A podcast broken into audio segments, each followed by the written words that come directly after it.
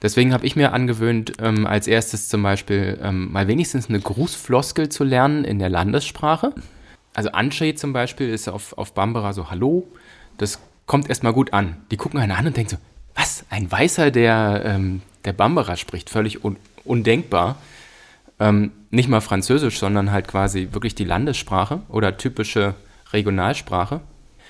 Und dann hat, ist erstmal das Eis gebrochen. Und dann geht es meistens irgendwie weiter. Also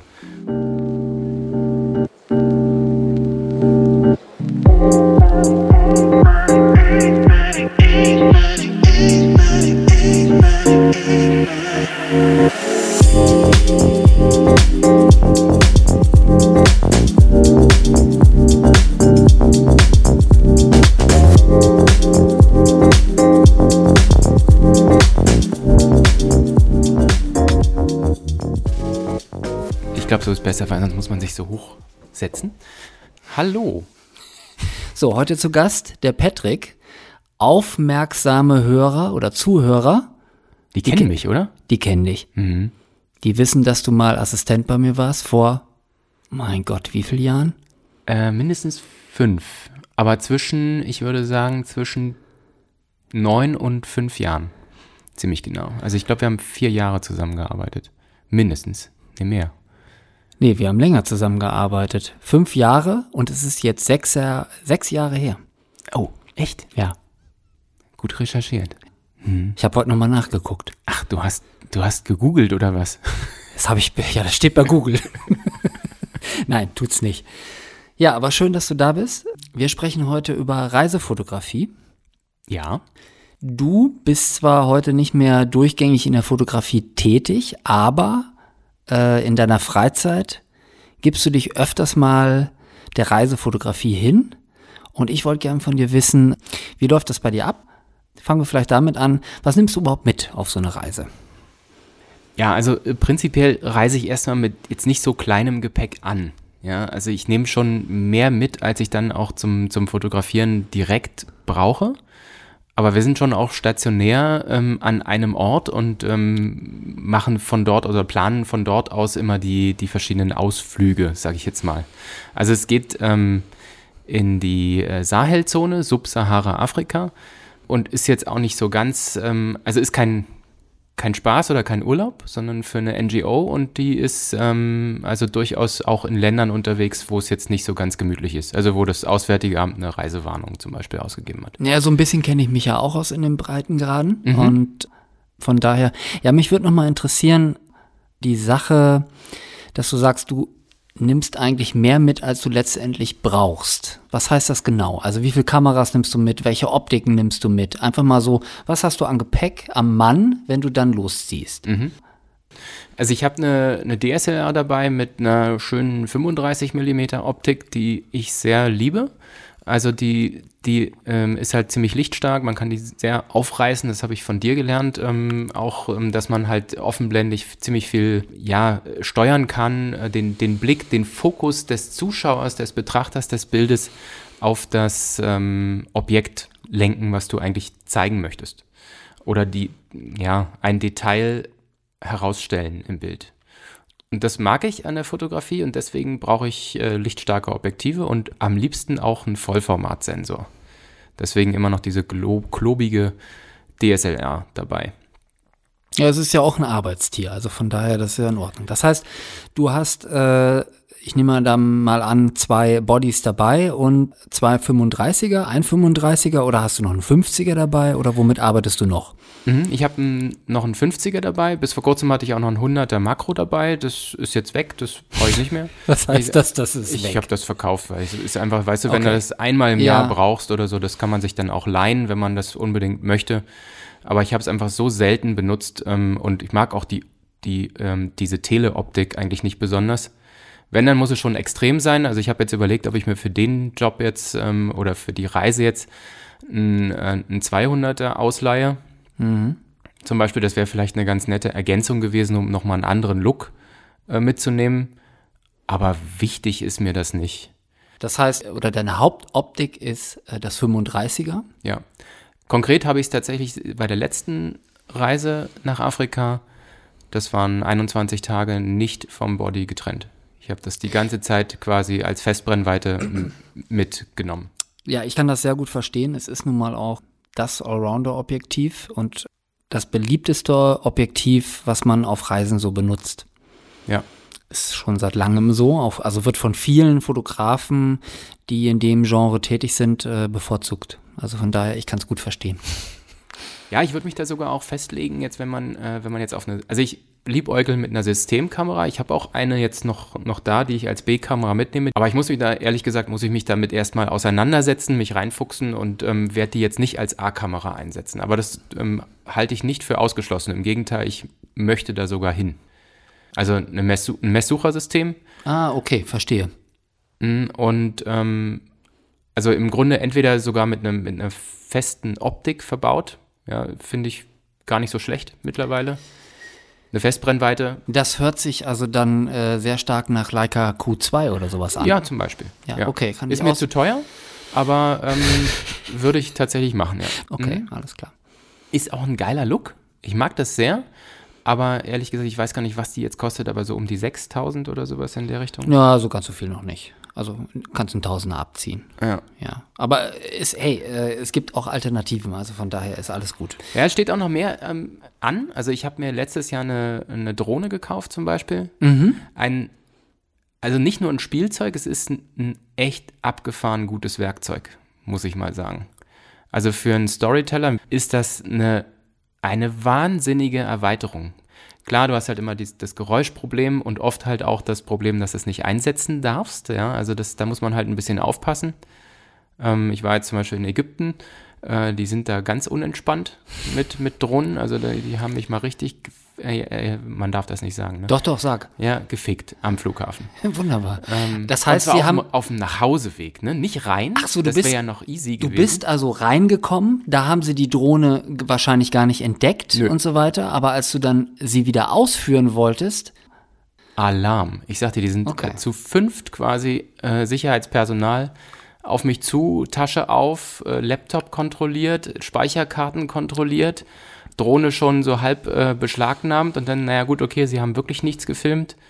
Ähm, dann lassen wir sie mal, aber nächstes Mal wissen sie, dass äh, Drohnen in Ägypten nicht erlaubt sind. Nicht für Fotografen, nicht für Touristen, nicht mal für Einheimische, ähm, die können die dort nicht kaufen, soweit ich weiß. Okay, interessant. Also du weißt ja, dass ich äh, punktuell auch schon mal eine Drohne einsetze, aber ich bin ja sonst sehr sparsam damit. Ich habe die auch nicht immer dabei. Aber äh, guter Tipp. Also ich meine, ich wusste, dass es immer schwieriger wird, auch in vielen Ländern, die, die mitzuschleppen. Also da ist natürlich die Einreise schon mit Drohne. Die schicken dich zurück. Teilweise. Ja, das. Ähm, Also nicht nur, dass du sie abgeben musst, ja, äh, sondern äh, die sagen, äh, Dankeschön, das war's. ja. Hätte auch passieren können. Also in, äh, ehrlich gesagt, 30 Sekunden googeln und man hat das, ja. War einfach zu, zu verplant. Ja, das war eine ganz kurzfristige Aktion. Ich dachte mir, na okay, bevor mir langweilig wird, nehme ich mal die Drohne mit. Das war halt eine richtige Scheißidee, ehrlich gesagt. Ja, also andere gehen in, Ägypten tauchen, wenn ihnen langweilig ist, du musst Drohne fliegen. Hast du es überhaupt benutzt? Hm. Ich weiß nicht, ob ich das jetzt hier so sagen soll. Ja, schon. Es die- hören ja, hört ja kein Ägypter, außerdem fliege ich wahrscheinlich nie wieder nach Ägypten, weil mir das zu blöd Naja, war. die, die Ägypter werden jetzt nicht kommen und dich irgendwie abholen. Jetzt ohne Scheiß. Ähm, Spra Strafe 10.000 Euro. In Ägypten? Ja. Also Dollar, keine Ahnung, äh, so in etwa. Also bei der, der Suche danach habe ich noch ganz andere Sachen gefunden. Also es gibt äh, durchaus Länder, wo du 15 Jahre für in den Knast gehst, wenn du mit einer Drohne da irgendwie Nord rumfuchtelst. Nordkorea? Äh, nee, ich glaube, die sind da entspannter. Ernsthaft? Ja, ja, ich weiß jetzt gar nicht mehr, wo es war, aber auch ein afrikanisches Land. Okay. Also ich finde das Thema jetzt schon mal äh, gut, dass du das angesprochen hast, äh, auch wenn man das in 30 Sekunden per Google zwar erfährt, äh, aber mm, ich glaube, viele sind vielleicht für das Thema noch gar nicht so sensibilisiert. Von daher. ähm, ein offensichtlich halb äh, professionelles ähm, Fotografenpärchen vor uns ähm, haben sie auch ziemlich ähm, ja, rausgezogen. Die hatten halt Fotografen, fotografische Ausrüstung mit, professionelle. Und ähm, das ist auch nicht so ohne weiteres erlaubt. Ja, das wissen wir ja, das hast du bei mir jahrelang mitgemacht, äh, dass du für Südafrika oder sonst was immer ein Carnet brauchst. Wenn du professionell unterwegs bist, machst einen Werbeshoot oder irgendwas anderes, dann äh, musst du ja jede Schraube angeben. Das weißt du ja damals noch. Da waren wir auch zusammen drüben oder unten. Und das ist in anderen Ländern auch so. Also wenn du den, ähm, sag ich mal, europäischen Kontinent verlässt, äh, dann wird es meistens ungemütlich, wenn du sowas nicht hast. Es sei denn, du bist jetzt mit kleinem Gepäck unterwegs, so wie ich das jetzt bin. Da gehe ich ja eigentlich immer noch so als Tourist oder Zahnarzt durch, ne, mhm. der sich einfach seine Leica da da durchschleust, aber ich habe ja nicht mehr die riesen Koffer dabei mit dem riesigen Equipment. Ja, richtig. Und äh, da bin ich echt auch sehr dankbar für. Also es hat, du weißt selber, das war damals so nervig teilweise. Ja, das kann es jetzt auch noch werden. Also es ist schon manchmal schon ein, ein äh, Spiel mit dem Feuer. Ja, also ich bin letztes Jahr mit einer ziemlich großen Tasche mit äh, Spenden auch noch ähm, gereist. Geld? nee, ähm, schön wäre es ja, die hätte ich wahrscheinlich selber behalten. Ah, ähm, ja. Nee, äh, Technikspenden. Also es ging um Computerteile äh, und, und so, solche Sachen, die halt dort vor Ort ähm, gebraucht wurden. Ein Beamer dabei und solche Geschichten.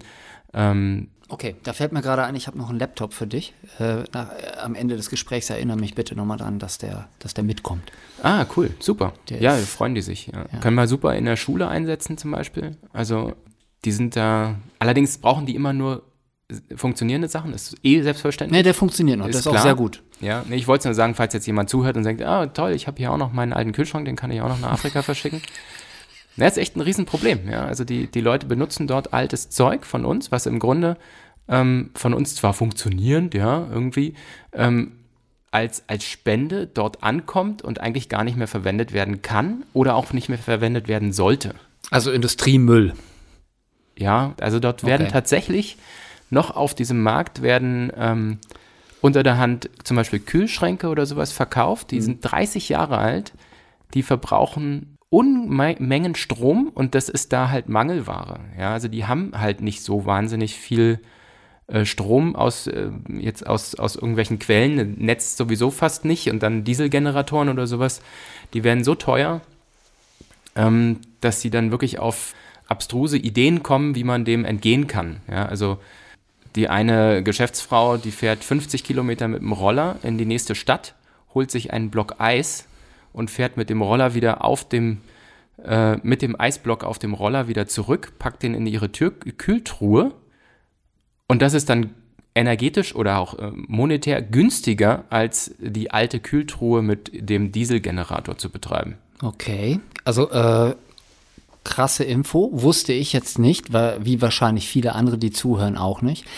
Wenn du die Frau jetzt, die du gerade beschrieben hast, äh, mhm. äh, die jetzt ihren Eisblock holt, wenn du die porträtierst, also wenn du die besuchst und wie machst du das? Wie gehst du an die Sache ran?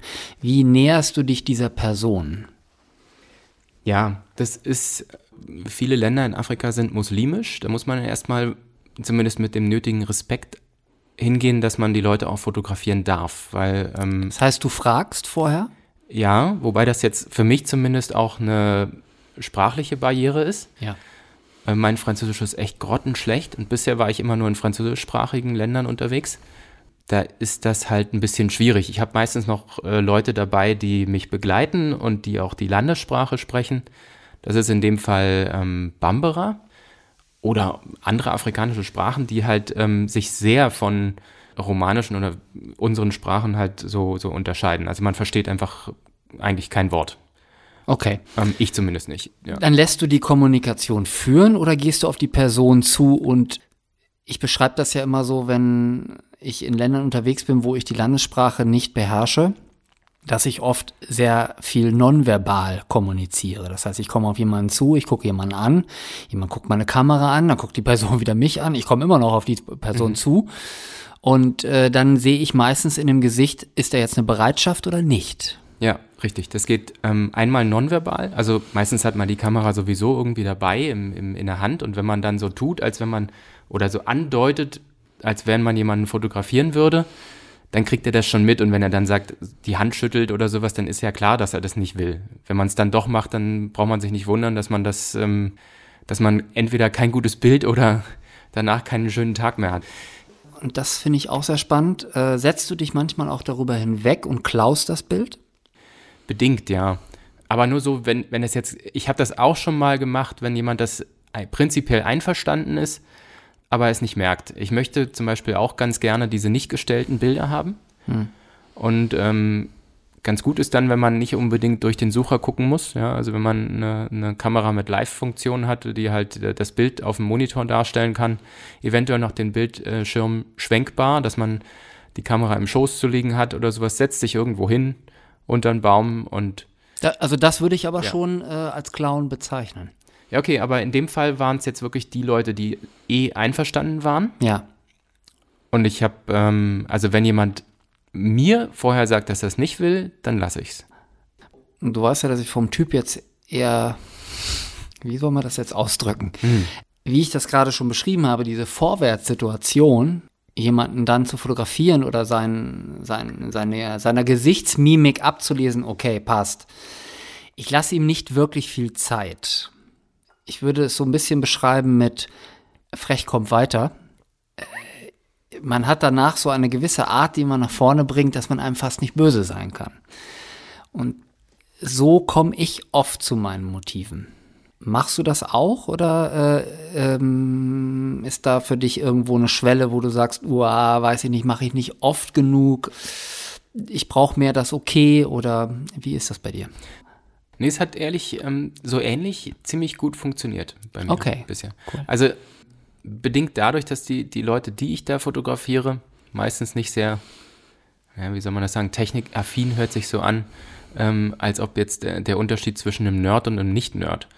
Die Leute sind ja schon oftmals fast glücklich, wenn sie ein Foto von sich selbst auf einem Display sehen. Zum einen ist wichtig, dass man, glaube ich, freundlich rüberkommt. Deswegen habe ich mir angewöhnt, ähm, als erstes zum Beispiel ähm, mal wenigstens eine Grußfloskel zu lernen in der Landessprache. Also Ansche zum Beispiel ist auf, auf Bambara so Hallo. Das kommt erstmal gut an. Die gucken einen an und denken so, was? Ein Weißer, der, ähm, der Bambara spricht, völlig un undenkbar. Ähm, nicht mal Französisch, sondern halt quasi wirklich die Landessprache oder typische Regionalsprache. Und dann hat, ist erstmal das Eis gebrochen. Und dann geht es meistens irgendwie weiter. Also Fototar oder sowas ist dann so, darf ich dich fotografieren? Ich glaube, das heißt irgendwas anderes, aber es hat was damit zu tun und die verstehen meistens, was ich meine. Wenn man dann noch so andeutet, dass man fotografieren will und derjenige nickt, dann kann man eigentlich loslegen. Ja. Meistens dauert das, bei mir dauert das eigentlich auch nicht so wahnsinnig lange. Ich gehe dann einen Schritt erstmal auf die Person zu und dann vielleicht noch ein bisschen dichter ran, weil mit einer 35er Optik muss man halt schon ziemlich nah ran. Dass es gut aussieht, aber ähm, die Leute sind sehr, sehr stolz. Also sie halten lange den Blick sehr ernst in die Kamera, was ich echt faszinierend finde. Aber das, das ist jetzt ausschließlich im Senegal so. Ja, zum Beispiel, ja. Also ähm, habe ich so also, festgestellt. Also, du kann man ja sagen, du reist jetzt in den Senegal ja. und äh, du warst da auch schon öfters und ähm, da ist dir das so begegnet. Richtig. Okay. Ja. Es ist, es ist nicht immer so, aber ähm, oft. Ja, also es ist schon auffällig. Und wie ist das für dich? Bist du da nervös, äh, wenn du auf die Leute so zugehst? Also ist es am Anfang schwerer für dich, wenn du gerade ankommst? Oder ähm, sage ich mal, hast du da so viel, wo wir zusammengearbeitet, mitbekommen, dass du jetzt irgendwie auch relativ mhm. abgefuckt an die Sache rangehst? Nee, gar nicht. Also am Anfang hatte ich echt ohne Scheiß die Hosen voll. Okay. Ja, weil ich auch mal dachte, es war so die, das erste Ding. Gut, ich hatte nichts, ähm, ich musste diesen, diesen Schuss jetzt nicht hinkriegen. Es war jetzt nicht ein Model gebucht, was jetzt irgendwie äh, einen Haufen Kohle kostet, was nur ein paar Stunden da ist und wo du dann liefern musst innerhalb einer bestimmten Zeit, sondern es war eher so, naja, probieren wir es mal und dann sehen wir schon. Und ähm, das hat ein bisschen natürlich befreit. Andererseits ist es, ähm, hat man natürlich einen gewissen Ehrgeiz, ja, und man will ja auch den, den Protagonisten, den man da fotografiert, halt auch gut rüberbringen. Wir haben uns ja auch schon mal während deiner Reise, äh, ich glaube die erste war es, äh, geschrieben, also per WhatsApp. Ja, viel. Dann hast mhm. du mir, hast du mir äh, ein Bild geschickt und ich habe gesagt, ja, ganz gut. Nee, geh mal näher ran. Ja. Näher ran. Genau. Und äh, dabei, dabei ist man dann schon, man denkt als Fotograf, Mei, jetzt bin ich schon äh, 60 Zentimeter weg ja, vom, von der Nasenspitze. Das muss mhm. doch mal reichen. Mhm. Aber mit einer 35er Optik hast du halt trotzdem noch äh, fast eine, na, eine Halbtotale ist es auch nicht, aber es ist äh, zumindest noch ziemlich viel Luft drumrum. Ja, und da kann man tatsächlich, man kann dichter ran und es ja. wird besser. Wobei jetzt bei einer Messsucherkamera ist einfach die, dieses Gerät nicht so groß. Und das ist auch was, was ich faszinierend finde. Die, ähm, die DSLR und je größer das Equipment generell, je störender steht das irgendwie zwischen einem. Ja, du sprichst mir da aus der Seele. Also du weißt, du kennst ja, ich bin ja inzwischen Verfechter eigentlich so von klassischem Report äh, Reportagewerkzeug. Auch wenn ich Werbung fotografiere, mache ich das ja so. Ich finde das toll, äh, dass die Kameras dann kleiner werden oder dass es mehr spiegellose äh, Systeme gibt, die einfach kleiner sind. Ich muss ja auch gar nicht mehr so wie vielleicht vor, als ich dann erst kurz im Job war, da war es mir unheimlich wichtig, dass ich als Fotograf wahrgenommen werde, ja. Mhm. Das war ganz, ganz wichtig. Hier, ich bin Profi. Ja, das ist ja in der Werbebranche immer noch so. Weiß ich Teilweise. jetzt nicht unbedingt. Aber ich kann jetzt so für mich sagen, ähm, dass ich diese Attitüde schon seit, seit ein paar Jahrzehnten jetzt ja auch abgelegt habe. Also das ist weg. Und äh, je älter ich jetzt werde und je länger ich in diesem Beruf bin, äh, je weniger möchte ich außen als professioneller Fotograf wahrgenommen werden in meiner Arbeit. Es sei denn, ich muss jetzt wirklich äh, für ein DAX-Unternehmen äh, eine Werbekampagne fotografieren. Dann brauche ich die Autorität äh, als großer Werbefotograf, der das schon so ewig macht, die brauche ich dann schon. Mhm. Und dann spiele ich das Ding halt wieder andersrum, aber das kommt vielleicht einmal im Jahr vor. Ja, ist eigentlich schade, dass man sich so über, ähm, teilweise so über Technik definieren muss. Also du hast mir mal ganz am Anfang auch gesagt, Mai, ja, ähm, ich glaube, mein, mein Stiefvater war das, der dann so einen Haufen Kameras im Schrank stehen hatte, so alte Schätzchen und dann so, guck mal die und guck mal dies und guck mal das und du hast ihn gefragt, ja, wo sind denn die Bilder? Stimmt, als wir in Berlin waren. Ja. Der hat mir nur die Kameras der gezeigt. Die Kam ich habe gesagt, Wie Bilder. kannst du mal die Bilder zeigen? Hat er nicht. Ne? Die hat er dann irgendwo im Schrank versteckt ja. und äh, zeigt die auch niemandem. Ja. Ja, und das ist eigentlich schade. Also mir geht es immer mehr ums Bild als um die Kamera. Ja. okay, verstanden. Ja, seh zu, dass du dir was Kleineres, Freundlicheres holst.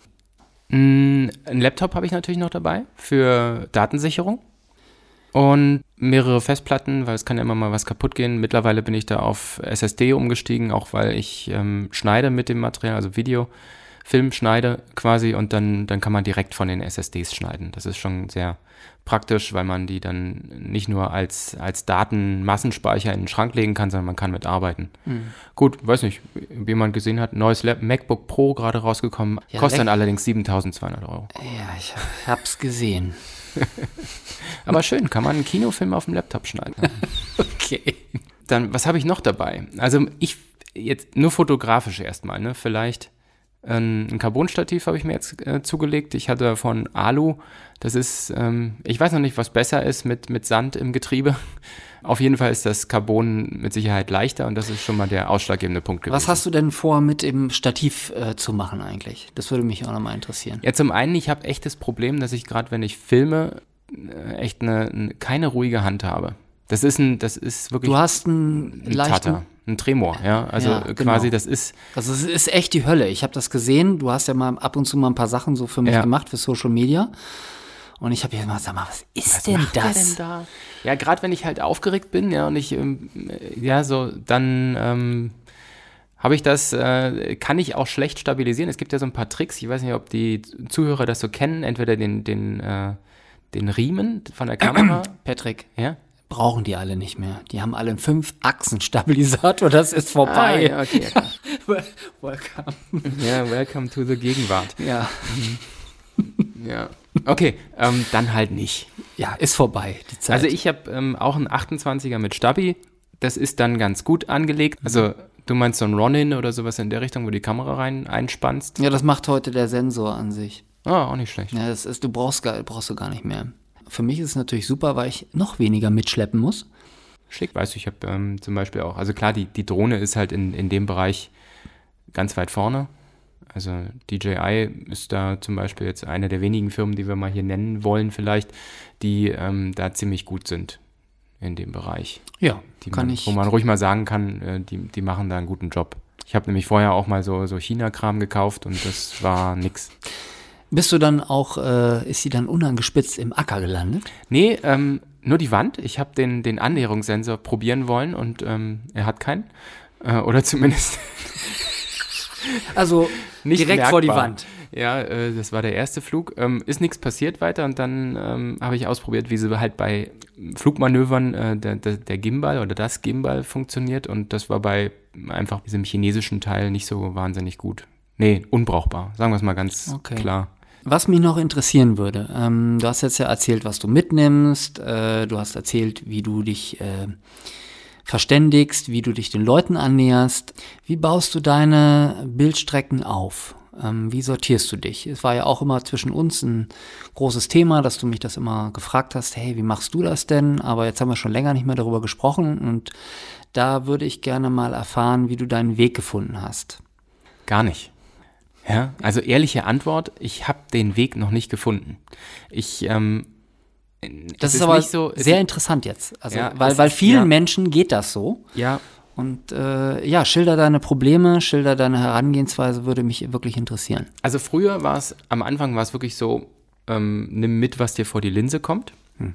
Und irgendwann habe ich halt festgestellt, Mensch, das hast du jetzt schon dreimal fotografiert, du brauchst jetzt was anderes. Und natürlich, wenn man abends so die Bilder vielleicht, also Zeitdruck war da immer ein Problem, ja, also den ganzen Tag unterwegs, wirklich lange bis vielleicht zwei, drei Uhr nachts und dann abends im Hotel ähm, oder im Gästezimmer noch schnell die Bilder sichern. Und ähm, auch das hat teilweise zwei, drei Stunden gedauert. Und am nächsten Tag um halb sieben oder sowas ging es dann schon wieder los. Also es ist dann schon eine, eine, stressige Nummer, wo man wenig Zeit hat, noch was zu planen. Da wäre ich sehr froh gewesen, wenn ich das vorher hätte machen können oder gemacht hätte. Wobei ich jetzt bei der ersten Reise gar nicht gewusst hätte, auf was ich mich einlasse und dementsprechend auch nicht hätte planen können, viel. Aber wichtig ist, glaube ich, zumindest ein Konzept im Kopf zu haben. Und das ist der, der Punkt, wo man sich selber halt mit, mit der Reise oder mit dem Material, was man sich erhofft mitzunehmen, auseinandersetzen muss. Ja, also kann ich nur bestätigen. Ich kann dir nur sagen, wenn du vorher nicht planen kannst, also nicht genau planen kannst, ist es bei mir oft so, dass ich jede freie Minute nutze und bin am Book und gucke, was habe ich gemacht und ziehe immer schon die Top-Shots raus und da baue ich mir sozusagen eine ganze Strecke auf. Mhm. Und ich sehe sofort, ich habe sofort den Überblick, was erzähle ich im Moment und wo ist die Lücke. Ja, genau. Du hast im Grunde de deine, deine Story und die Lücken, die sich ergeben, die musst du halt noch füllen. Richtig. Und aber dann bist du ja noch da, zum Glück. Ja, aber machst du das dann auch so? Weil du sagst ja eben gerade gar nicht. Also du pflichtest mir jetzt zwar bei, aber wie machst du es? Also hast du auch deine Strecke aufgebaut oder ist es einfach so viel Material bei dir, dass du sagst, boah, ich weiß überhaupt nicht mehr, was da, was da eigentlich läuft. Ich bin im Blindflug unterwegs. Die Story war schon da. Und jetzt mal angenommen, du hättest jetzt, also ich, ich kenne das aus der Physik ein bisschen, jetzt kommen wir wieder in dieses Gelaber von, was du so nicht magst, so Technik, ja, also Gedankenversuch. Hau mal Denk, raus. Ja, also wenn man jetzt ein, ein Recording Automat mit hätte, der 360 Grad um dich rum in jeder erdenklichen Qualität einfach alles optisch und audiovisuell mitnimmt, was du erlebt hast, dann kannst du dir ja auch einfach zusammenschneiden, was die wichtigsten Teile deines Erlebnisses waren. Das ist dann auch eine Story. Also ich würde jetzt nicht sagen, dass die Story deswegen weniger wert ist, weil du mehr fotografiert hast. Aber die Auswahl wird derartig schwer, dass du danach gar nicht mehr dazu kommst, das alles auszusieben. Also ich habe jetzt von der ersten Reise alleine 9000 Bilder mitgebracht. Ähm, und ich weiß gar nicht, wie viele Stunden Filmmaterial. Also es sind, glaube ich, äh, insgesamt jetzt über die, die letzten zwei Reisen 1,8 Terabyte Material. Das sieht kein Mensch mehr wirklich in, in, der, in der Gänze, in allem durch. Viel. Also ich mache schon viele Fotos, aber du äh, toppst es. Ja, das war damals schon so. Ja, also wenn du dich erinnerst, wo wir das erste Mal so losgezogen bin, hast du, glaube ich, 40 äh, Bilder gemacht bei einer zehntägigen Reise und die waren alle top. Und ich habe 400 Bilder gemacht und davon waren äh, 390 Schrott, so ungefähr. Wie ist denn die Statistik heute? Etwas besser. bei 9000 Bildern habe ich dann vielleicht 200 gute, schätze ich. Alter. Richtig gute. Also, ja. Okay. So gut, ich weiß nicht, ich hoffe gut genug für ein Buch, aber, oder so ein, so ein Booklet oder so, weiß ich, wie man das nennt. Also sowas in der Richtung sollte es eigentlich werden. Mhm. Und ähm, ein paar Sachen fehlen mir tatsächlich noch, die ich gerne hatte, also die ich auch geplant hatte als Schuss, aber die einfach nicht da waren. Oder wo halt die Zeit nicht da war. Also wenn du alleine unterwegs bist und ähm, es gibt eine Situation, die, die du nur einmal machen kannst und es gibt zwei Perspektiven, die du gerne davon hättest, dann musst du dich halt entscheiden. Eine von den beiden Perspektiven ist die wichtigere und die machst du zuerst. Und dann schaust du, ob du die zweite noch irgendwie hinterher kriegst. Und wenn nicht, dann halt ein andermal. Hm, okay. Was mich auch noch interessieren würde, wäre, wie gut bist du so im Improvisieren? Und zwar von Situationen, die auf dich zukommen. Wenn du sagst, du kannst ja nicht alles planen, dann kommen ja unheimlich viele Situationen auf dich zu, wo du einfach sehr schnell reagieren musst. Oder halt auch nicht. Wie gehst du damit um? Also prinzipiell, glaube ich, bin ich damit, damit sehr gut. Ich bin auch ein guter Bastler.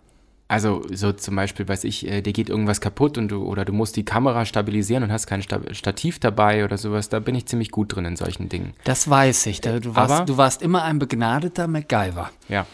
Aber was du meinst ist, wie schnell kannst du sein? Und genau, und da ist es unheimlich gut, mit der Kamera eins zu sein. Hört sich jetzt pathetisch an oder so, ja, aber es ist schon gut, wenn man äh, wie ein Marine seine Waffe äh, in 30 Sekunden blind auseinander und wieder zusammensetzen kann. Das ist zumindest für Blende, Verschlusszeit, ISO, muss das im Dunkeln blind gehen und so schnell, dass du noch durch den Sucher blicken kannst am besten. Ich merke, mein Drill äh, wirkt immer noch. Nein, es ist echt, es ist wichtig, ja. Das hört sich so an. Yes, Sir, ja, mach ich, Sir. ja. ja Hammer. Ja, Optik wechseln jetzt. Genau. Sofort. Und wehe, da kommt Staub rein. Krass. Nee, gar nicht. Ich meine, aber du warst damals auch schon immer ziemlich umgänglich. Äh, für einen Fotografen. Keine Starallüren. Lass, lass, uns das noch kurz abschließen, weil das hat sich jetzt so angehört, als wenn ich da gut drin wäre. Und das bin ich halt nicht, das muss ich noch dazu sagen. Also ich bin eben nicht so gut, wie ich es gerne hätte, in der fotografischen Geschwindigkeit, Belichtung zu korrigieren, das erste Bild okay. zu schießen, zu hm. kontrollieren am hm. Bildschirm hm. und in die richtige Richtung und mit dem richtigen ähm, Betrag zu korrigieren. Das hast du irgendwie schon damals immer gut hingekriegt. Also so, selbst geschätzt hast du teilweise Belichtungszeiten, ohne überhaupt auf ein Belichtungsmesser zu gucken oder so. Das war schon echt. Das ähm, ist eine, das ist eine Gabe, die einem sehr viel bringt, ja. Ich würde das jetzt nicht als Gabe äh, bezeichnen, sondern das ist etwas, was ich mir, also wo ich angefangen habe zu fotografieren, zwangsläufig draufkriegen musste, weil ich habe analog gearbeitet. Das heißt also, ich habe nicht Klick gemacht und dann konnte ich auf den Monitor gucken, sondern da war nichts. Ja. Mhm. Und da ist auch unheimlich viel Mist passiert. Also es ist nicht so, dass das bei mir von Anfang an vorhanden war. Im Gegenteil. Und ich habe es dann halt mir ähm, teuer beigebracht. Ja, ich habe ja. also trainiert. Ich habe mich gedrillt ohne Ende. Also es war wirklich was Systemisches. Und äh, dem habe ich mich wirklich hingegeben, weil ich habe gemerkt, wenn ich das nicht mache, dann werde ich einen gewissen Level oder eine gewisse Hürde niemals nehmen. Ja, ich kann mich auch noch daran erinnern, dass wir zum Beispiel mal nach Italien gefahren sind und äh, du bist noch analog unterwegs gewesen. Nenne ich noch, sondern wieder. Ja, ich du hatte hast Bock drauf. reaktiviert, genau, aus, ja. aus Bock drauf. Und ähm, hast, äh, wir haben dann Polars gezogen teilweise mhm. und so, einfach weil die noch da waren wahrscheinlich, keine Ahnung. Ich hatte den ganzen Kühlschrank noch voll mit Filmmaterial und äh, auch ähm, für die äh, Polaroid-Kassette weil ich habe da meine Mittelformat 6x6 mitgenommen und äh, eine Panoramakamera. Äh, habe dann zu dir gesagt, du pass mal auf, du kannst hier mein ganzes Digitalequipment haben. Ich nehme, ich, ich muss die mal äh, aufbrauchen. Wäre zu schade, wenn die jetzt alle vergammeln. Mhm. Ja, da sind wir ja äh, vier Wochen ähm, durch ganz Italien. Ja, genau. Und das war diese, diese spannende Zeit, wo du analog fotografiert hast und ich eigentlich im Grunde so ein Retro Einblick in Analogfotografie, also sehr professionelle Analogfotografie bekommen habe. Und dann äh, mit diesen Polars ist natürlich halt immer die, die Kontrolle, ist die Belichtung jetzt wirklich so, wie ich mir das vorstelle und so. Und dann schießen für einmal quasi ein Schuss und dann muss es sitzen. Ja, dann wurde der Rollfilm halt durchgedonnert. Genau.